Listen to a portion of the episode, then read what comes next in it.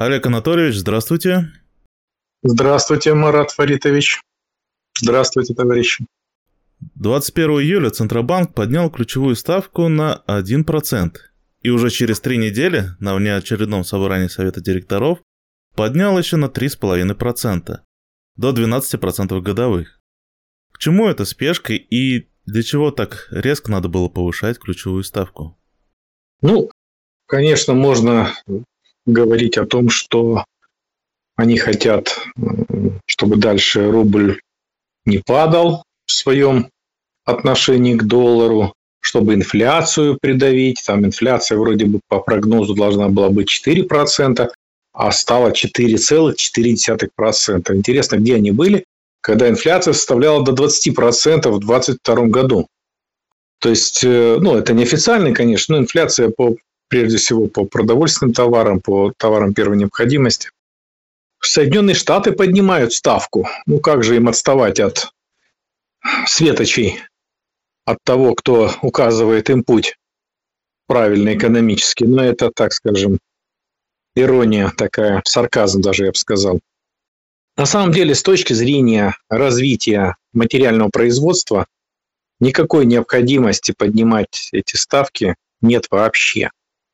А, у нас постепенно разделяются а, потоки а, денежных средств, которые идут на материальное производство и которые идут в финан... которые э, крутятся, вращаются в финансовой сфере. То есть так как у нас э, финансирование, особенно э, военно-промышленного комплекса, сейчас идет э, на особых условиях, ну то есть ясно, что там никто под 20% кредитов не дает, а там идет, скорее всего, ну, большей частью идет авансирование, то есть там вообще без кредитов, то есть аванс дают на то, чтобы обеспечивать государственный заказ, то вроде бы и не, незачем это делать. Но это делают, исходя из э, совершенно неправильных постулатов. Постулат тоже доказывать, это аксиому, постулат тоже не требует доказательства, доказательства для них, что если есть инфляция больше, чем желаемый, таргетированный, как они говорят, то есть по-русски говорят целевой уровень, то надо повышать ставку. Ставка повышается, Следовательно, кредиты затрудняются, сжимается денежная масса, и тем самым меньше тратят юридические и физические лица, меньше спрос, значит, по идее, должна быть инфляция меньше. Но это с точки зрения материального производства, это полностью не соответствует э, науке. Инфляция возникает тогда, когда денежных средств больше, чем продуктов и услуг, которые предоставляются на рынке. То есть, если производить больше продуктов, производить больше товаров, производить больше услуг, и даже если увеличивается денежные, денежная масса, то никакой инфляции не будет. Пример Китай. Они не жалеют средств на развитие экономики. У них огромные кредиты, у них э, государственный долг э, не намного меньше, чем в Соединенных Штатах. И, в принципе, задорности в экономике очень большие. Но в Китае дефляция, то есть понижение цен. И при том, что 5% идет рост, вот сейчас больше 5% рост материального производства. То есть этой связи практически нет. Она вот то же самое, знаете, если так аналогию дать, то же самое, что лечить э, туберкулез при помощи влажных обертываний. Вот как, если вы помните книгу Гашика «Похождение э, бравого солдата Швейка», как там лечили от того, чтобы не, в армию не идти за австрийского императора?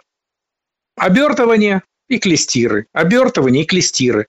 И выздоравливали почти все, кроме тех, что умирали.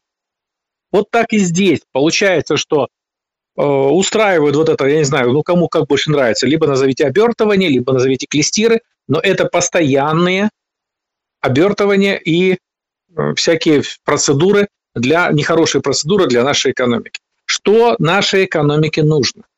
У нас экономика сейчас находится на очень невысоком уровне объемов производства.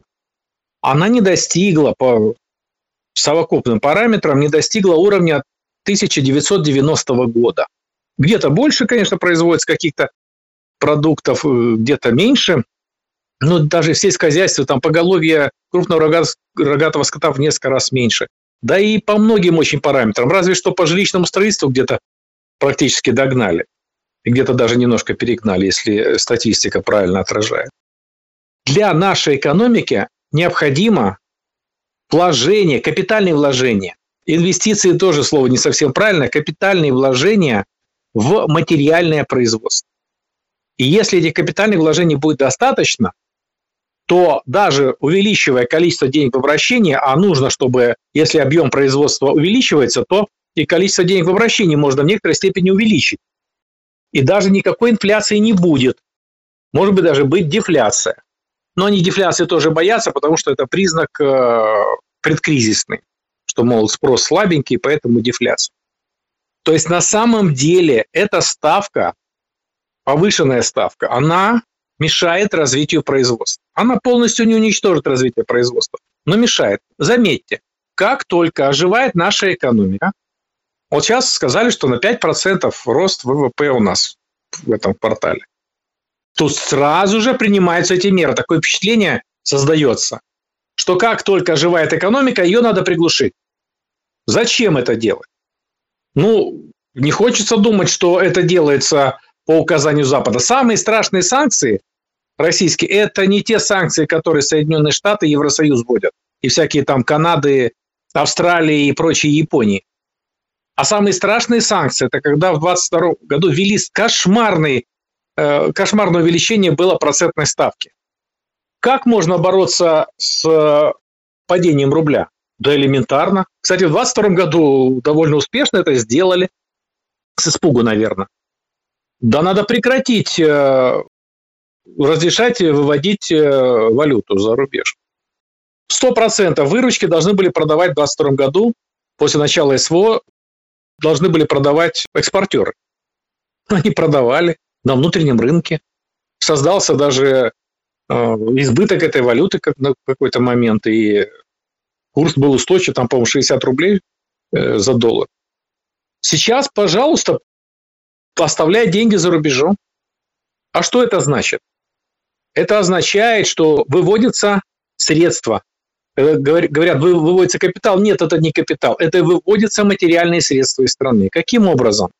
Очень простым.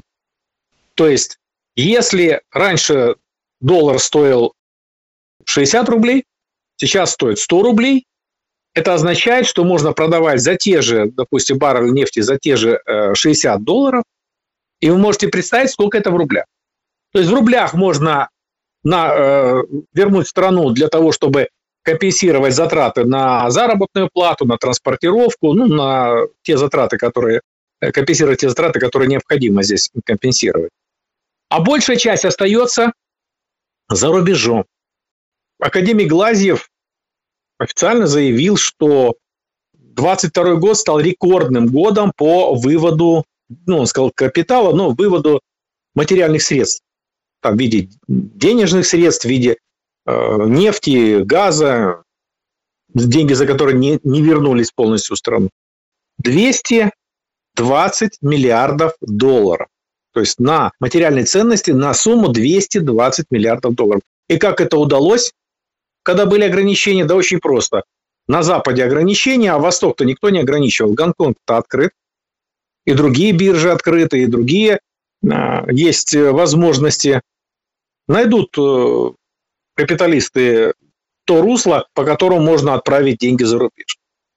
То есть на самом деле, если сейчас ввести то, что введено было после начала СВО, а что у нас сейчас? Лучшая ситуация, чем э, в 2022 году на фронте?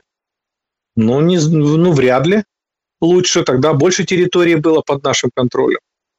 Так а почему тогда нужно было ограничивать вывод денежных средств валюты.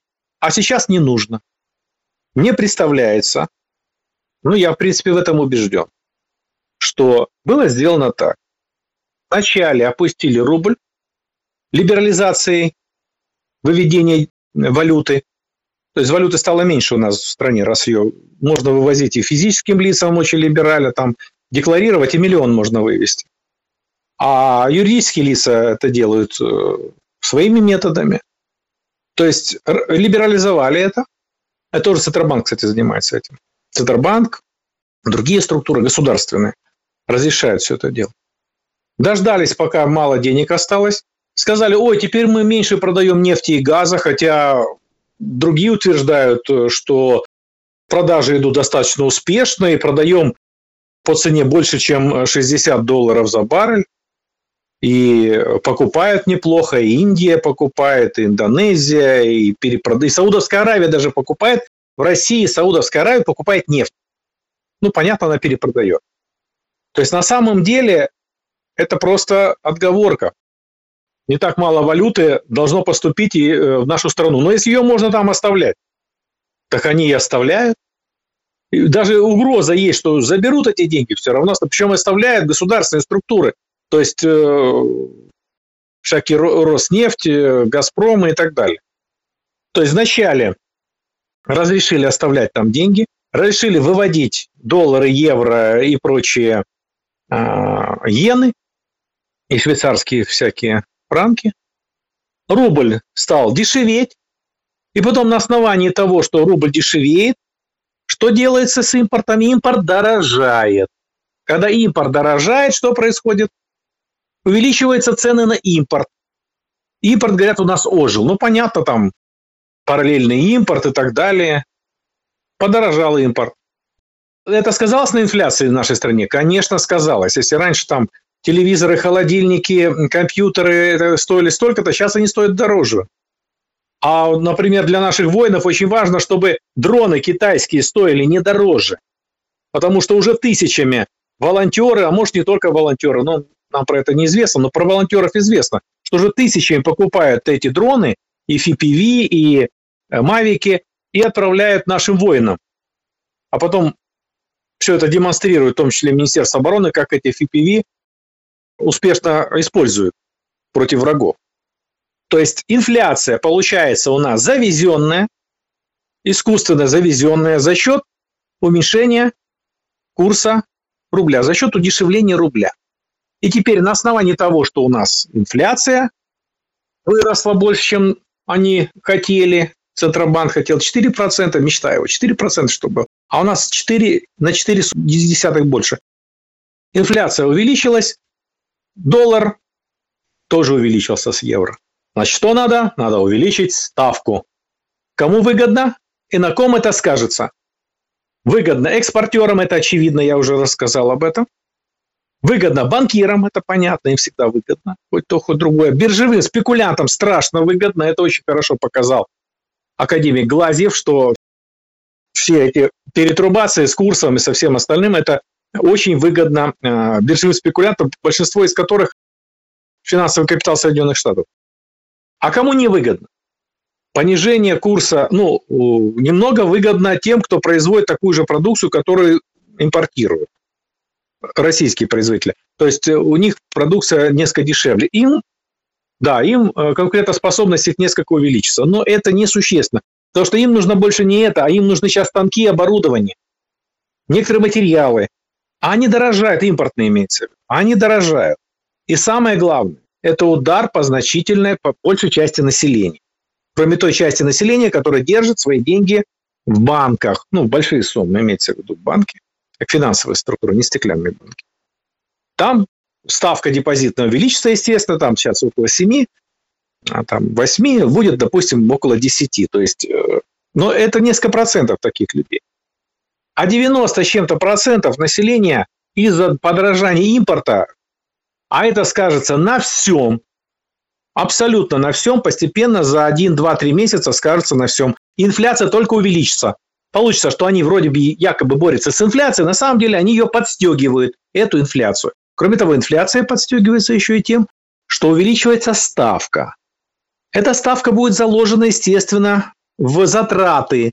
Следовательно, цены возрастут на отечественную продукцию. Вот еще фактор увеличения инфляции. А понимаете, вроде бы как объясняешь, и вроде бы, ну да, понятно, а почему они это не понятно? Да все отлично они понимают. Это вопрос классовых отношений. Это выгодно части буржуазии в нашей стране, той части, которая ориентирована на врагов, ну, так называемые компрадоры, которые связаны с э, финансовым капиталом Соединенных Штатов Америки. Ну и тем, кто у них является вассалами. Это им выгодно. Кому не выгодно? Понятно, что населению, это очевидно, и отечественному производителю ну, в материальном производстве. И в какой-то мере это мешает и военно-промышленному производству. Потому что, хорошо, э, сами предприятия военно-промышленные получат государственный заказ и получат финансирование непосредственно через авансирование. А у них же есть свои поставщики, а поставщики-то не финансируются таким образом. И далеко не всем может также аванс передать, потому что боятся, что просто исчезнут деньги, там разные поставщики, это же частный капитал. Он просто может утечь и все. Туда же конвертируют в доллары и уведут. И никаких там э, комплектующих для военной техники не поставят. Сплошь и рядом такое, учитывая, что у нас около половины предприятий уничтожено. Я вообще удивляюсь, какие героические усилия предпринимают рабочие инженеры нашей страны, производя военную технику и увеличивая даже производство. Вопреки всему. То есть у нас есть позитивное в развитии экономики, но это позитивное очень не нравится. Это позитивное надо задушить врагам. И вот объективно, прямым текстом говорю, что объективно повышение этой ставки на руку нашим врагам. Ну, вот так вот можно ответить на ваш вопрос. Олег Анатольевич, а вот по поводу срочности вот этой вот, почему так быстро они решили поднять? Какие у вас предположения есть? Я думаю, что просто создался такой момент. А, посмотрите, как рос, быстро рос э, курс доллара. Он же быстро рос. Ну, 80 не так давно был, да? Сейчас уже 100. Ну, 98, там 100. А для тех, кто пытается купить, это за 100 будет, потому что там еще выгода банка. Они просто использовали момент. Они обосновали очень красиво, по их мнению, и есть те, кто в верхах прислушивается к этому. И у нас вообще непонятно, у нас Центробанк государственный, он делает, что хочет. Непонятно, э, ни президент э, не накладывает какие-то свои ограничения на эту деятельность, ни э, Дума, ни Совет Федерации. Непонятно. Вообще свободный агент какой-то. Я понимаю, это сделали по образу и подобию Федеральной резервной системы. Но Федеральная, Федеральная резервная система Соединенных Штатов – это частная структура, это сборище банков крупнейших Соединенных Штатов. У нас-то это Центробанк, у нас-то это то, что из Госбанка Советского Союза образовалось. И вот то, что так происходит, что они действуют как частные лица, какой-то там у них совет директоров, тоже нашли советскую власть, в кавычках, совет директоров у них. Этот совет директоров что-то там решил, ну так решил, ну давайте 50% сразу сделайте и все. Никакой инфляции вообще не будет первые несколько недель. Ну, это идиотизм, конечно. Это идет борьба. Идет борьба классовая и внутриклассовая. Не все это осознают, к сожалению. В рабочем классе еще далеко не все осознали, как это сказывается на их жизни. Многие думают, да, какая разница, там сколько процентов, там 8 процентов или 12 процентов, да какая разница. Они сначала сказали, нет, это все, это вот до конца года, все, 12, к концу следующего года будет 8,5. Откуда они знают? Если они не могли прогнозировать э, курс доллара, откуда они знают, что будет через полтора года вообще? Вы знаете, если следить за прогнозами Центробанка, Минэкономики и Минфина, они практически никогда не сбываются. Такое ощущение, что у них соревнование, кто даст менее достоверный прогноз. И они в этом таких успехов достигли, в том, что прогнозы эти э, дают неправильно. Кто знает, как дальше пойдет э, ситуация при том, что они э, расшатывают нашу экономику. Наши инженеры, наши рабочие, те из даже капиталистов, которые получают выгоду от развития нашей экономики, такие есть. Их меньшинство, но такие есть. Не все продались, не все компрадоры, даже из буржуинов, не все компрадоры. Этим невыгодно страшно, банкирам, спекулянтам и экспортерам выгодно. Да эти экспортеры не знают, куда деньги девать. Посмотрите, зачем вот этот построили э, Газпром, здание вот это вот в Ленинграде, в Санкт-Петербурге. Столько денег потратили, строили иностранцы. Сейчас еще хотят какое-то здание строить. Они сначала хотели в центре города построить, изуродовав архитектуру замечательного города, жемчужины архитектуры, город Ленинград. Ну, туда их отправили на побережье. Еще хотят построить. Они не знают, куда деньги девать. Они их отправляют за рубеж. А там получают 1-2%, а потом вообще эти деньги исчезают. То, что так срочно сделали, это они воспользовались моментом. Тем, что курс доллара повысился. Вспомните, что обещал Байден, когда началось СВО. Он сказал, мы уничтожим их экономику. Э, мы там эту бензоколонку затопчем. У них будет курс доллара 200 рублей. Ну что, уже полпути прошли, уже 100 рублей. И кто помогает этому? Ну, явно не те рабочие, не те инженеры и не те капиталисты, отечественные, ну, в кавычках пока еще, отечественные капиталисты, которые работают на нашу страну. Полагаю, что так. Спасибо. Я вот вспоминаю, вот в прошлом году, когда повышали процентную ставку до 20%, они оправдывали это тем, что тогда были какие-то хитрые спекулянты, которые брали дешевые кредиты, на эти деньги играли на падение рубля, и потом выводили, получали с этого прибыль.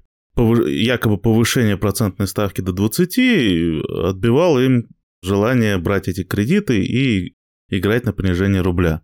Сейчас же вообще обоснований практически никаких внятных я от них не увидел. Ну, понятное дело, что они передо мной не должны отчитываться, но то, что опубликовано, слабо обосновано, я бы сказал, вот, вот это вот решение. Ну, мне так кажется. Это мое, мое субъективное мнение. Оно вообще не обосновано, оно не имеет, говоря философским языком, оно не имеет основания. Оно не действительное. Этот процесс не действительный. Вы знаете категорию действительный. Действительность. Это то явление, что соответствует сущности. Так вот, это не действительный процесс. Он есть. Он в реальности есть. Но он является недействительным. То есть он не действует на пользу нашей экономики. А объяснений они уже никаких не дают. Они делают, что им позволяют, э, и, и все. Им это можно делать, они это делают. Они отсиделись, их похвалили, что они там э, супер-пупер, они там так выдержала финансовая система России, так выдержала все, ну, выдержала. А почему не выдержать, если у нас все ресурсы есть? Свои. Можно было элементарно установить на период СВО курс доллара и евро, ну и другие валют, соответственно, да? Четкий железный курс. По крайней мере, коридор, если уж что. Там от сих до сих. А можно было просто установить курс, например, там 60 рублей за доллар. Все. И достаточно ресурсов. И кроме того, спекулянты сразу, сразу поняли, что спеку... на чем здесь спекулировать. Нет, конечно, не найдут возможности, но закрыть всю эту спекуляцию, закрыть все эти биржи, закрыть эту валютную биржу. Там можно и фондовую тоже закрыть, она роли никакой не играет у нас в экономике, серьезно, кроме того, что спекулянты наживаются. И дурят еще наших э, пожилых людей, которых там слышали, наверное, да, компьютер купите, то купите, и вы там выиграете, и вы там 10 пенсий будете иметь там в день там, и так далее. Дурят таких людей. Ну да, кредиты, возьмите кредиты, вложите в акции. А, Мы а, вас понял. научим. Ну, вот эти трейдеры, мелкие трейдеры, вроде как они могут кого-то перехитрить там со своими там допустим, 100 тысячами, которые у него там похоронные, да, он э, кого-то переиграет э, того, у кого там 100 миллиардов, у кого вся информация. Ну, это вот закрывать это все на период такой борьбы, ожесточенной борьбы с мировым капиталом, центром мирового капитала, который находится, ну, не совсем правильно сказать мирового капитала, а с финансовым центром в Соединенных Штатах, потому что есть финансовые центры и не только в Соединенных Штатах, и в Китае тоже свой финансовый центр образован. Но фашизм-то откуда идет? Фашизм – это результат именно того, что финансовые, наиболее реакционные круги финансового капитала Соединенных Штатов насаждают фашизм, в данном случае на Украине. До этого это делали в Ираке, во Вьетнаме, в Корее, в Ливии. И такая борьба обостренная, от исхода борьбы зависит судьба нашей страны. И в этих условиях играть в эти игрушки совершенно незачем. Если нужно доллары еще, ну, нужны они, понятно, что покупать что-то надо на доллары. Хотя не особо продают-то на эти доллары. Чего вообще, зачем это нужно? Вообще можно прекратить торговлю долларами и евроми. Вот есть э, китайская валюта, пожалуйста. Они сейчас 99% могут поставить того, что нам нужно. И, кстати, дешевле в большинстве случаев. А лучше всего самим производить. Доказали, что можем производить самолеты? Ну, конечно, можем. И боевые, и очень медленно, конечно, идем к этому, но идут, преодолевая серьезнейшее сопротивление. И гражданские самолеты создают. Уже и планы есть, даже, даже программа есть, уже даже договор, э, соглашение. Там порядка 100 самолетов в год собираются покупать через несколько лет, отечественных. А как вспомню, как Дмитрий Анатольевич, который был тогда президентом, после трагедии с э, Як-42, сказал, ну, нам же дороже жизни людей, но это, конечно, дорого стоить будет, но надо закупать безопасную технику. То есть не вложить в наше производство, которое замечательно, безопасно. Ил-96, ни одной аварии с жертвами нет. Дай бог, чтобы не было. Президент летает на таком самолете. Значит, надежная техника.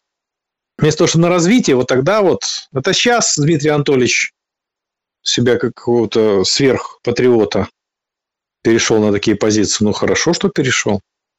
Но тогда он очень даже за Boeing и Airbus сработал в результате. Но это лишь один момент той борьбы, которая идет. Борьба идет не только на фронте, когда говорят война на Украине, но это неправильно. Война идет на территории России, большей частью, кроме Харьковской области. Там небольшие, небольшие участки есть. А так, это у нас есть э, глава Харьковской области с нашей стороны. Я там несколько поселений всего. То война-то идет на территории России, а это еще многими не осознанно. И в этой борьбе, когда идет такая борьба, нужно предпринять все меры. И вот то, что касается финансов, все, что это не самые невозможные меры. Это делается буквально там в считанные недели. Я представляю, идет Великая Отечественная война, мы тут, а тут обсуждается курс рубля к э, немецкой марке. Нормально, нет? И ставка, по которой даются кредиты. Какие кредиты во время Отечественной войны? Вот сейчас у нас война отечественная или нет? Она называется СВО. Но она отечественная, она на территории Отечества. Да. Значит, война отечественная. Не будем ее назвать великой, понятно. Ну, она да. Не те масштабы. Тогда, как э, сказал Иосиф Виссарионович, э, в некоторые дни погибало до 10 тысяч наших воинов во время Великой Отечественной войны. Сейчас наше командование правильно делает, что старается все сделать, чтобы меньше было потерь. Но война-то все равно отечественная. Да. На территории Отечества. И в этих условиях надо прекращать вот это все. То есть, говоря по-серьезному, надо прекращать вот эти все игрушки с этими процентными ставками, курсами и так далее. Ну, значит, процентную ставку. Все.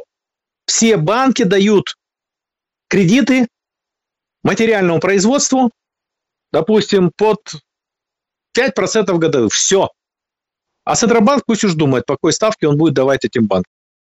Под 1 или по 2%, правильно? Согласен.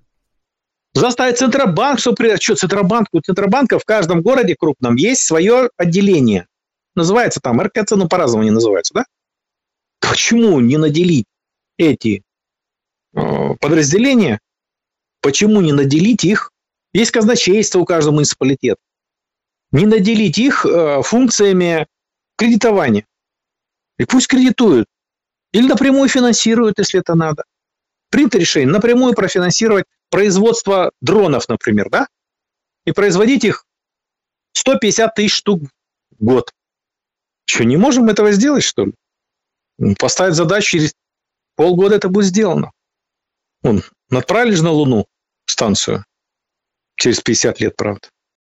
Так что надо прекращать вот эту спекулятивную эту не экономику, а назвать ее по-другому. Это никакая не экономика. Это не действительно экономика.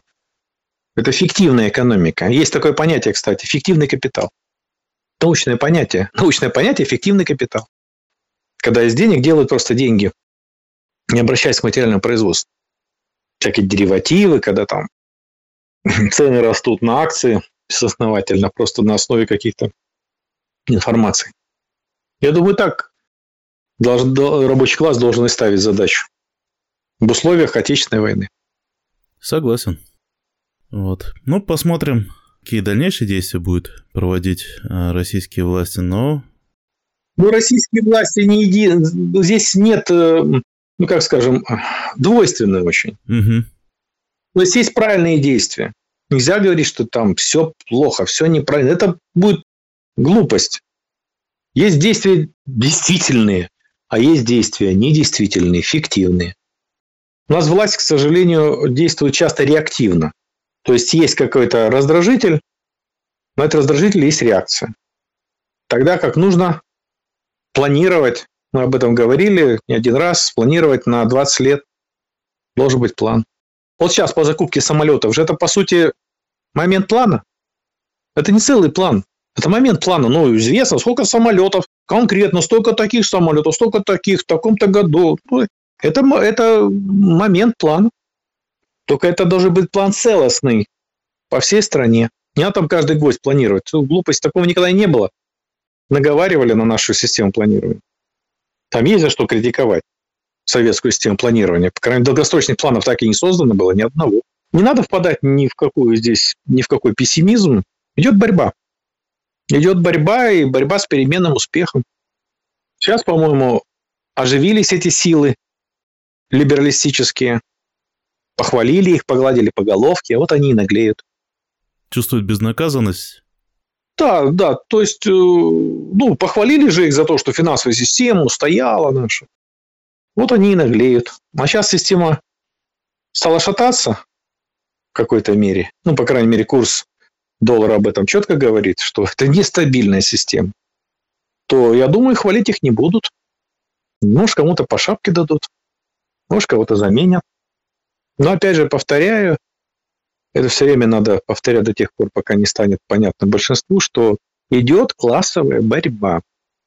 Интересы рабочего класса буржуазии противоположны. В самой буржуазии тоже есть свои противоположности.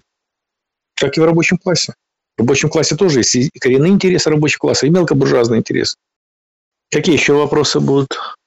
Ну, наверное, на сегодня все. Вроде разобрали эту ситуацию. Я думаю... Ну, более... Достаточно подробно, думаю, да, и не эмоционально это невозможно делать, потому что уже достали, прямо скажем, ну, вот этими согласен, согласен. решениями. Здесь нельзя просто вот так, знаете, спокойно отнестись. Ой, там, ну, понизится потом, ну что ж, ну, будем посмотреть, что будет завтра. Что смотреть? Уже случилось плохое. Надо критиковать. Надо критиковать. Будет один критиковать, второй, третий, четвертый, тысячный. Когда это станет понятным, большинству станет не просто общественным мнением, а идеей, которая охватила массы, это становится, как известно, материальной силой, так? Так. Ну вот наша задача, да, пока мы делаем, что можем здесь. Но думаю, что так как мы стараемся отражать коренные интересы рабочего класса, то неизбежно все больше и больше рабочих и тех, кто стоят на позициях рабочего класса, будут прислушиваться к тому, что стараются выявлять ученые, марксисты, ленинцы. Спасибо большое за ваше разъяснение. Ну, Товарищи, подписывайтесь на Красное радио Фонда Рабочей Академии. Да. И распространяйте, не только подписывайтесь, но и распространяйте в своих, своих аккаунтах, отсылайте друзьям ссылки, товарищам. Красное радио растет, я смотрю, по подписчикам и по реакции видно, по обсуждению. Работу ведем. Работа идет. Спасибо, товарищи, за важную работу. Вам спасибо. До новых встреч. До новых встреч. До свидания.